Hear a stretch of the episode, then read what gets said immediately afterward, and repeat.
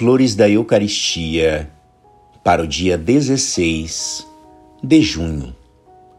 A humildade de coração produz a doçura. Jesus é manso. A virtude da mansidão constitui o verdadeiro caráter e o espírito de sua vida.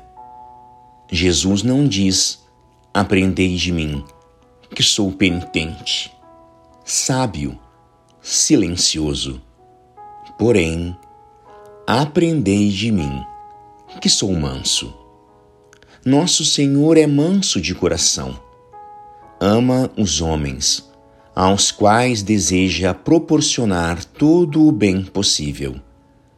Julga-os em sua misericórdia e não em sua justiça, cuja hora ainda não soou.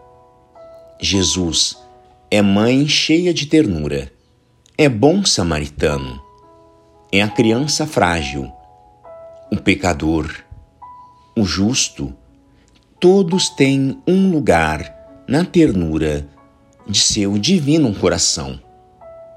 Jesus não experimenta o menor rancor para com aqueles que o desprezam, injuriam, ofendem ou desejam ofendê-lo.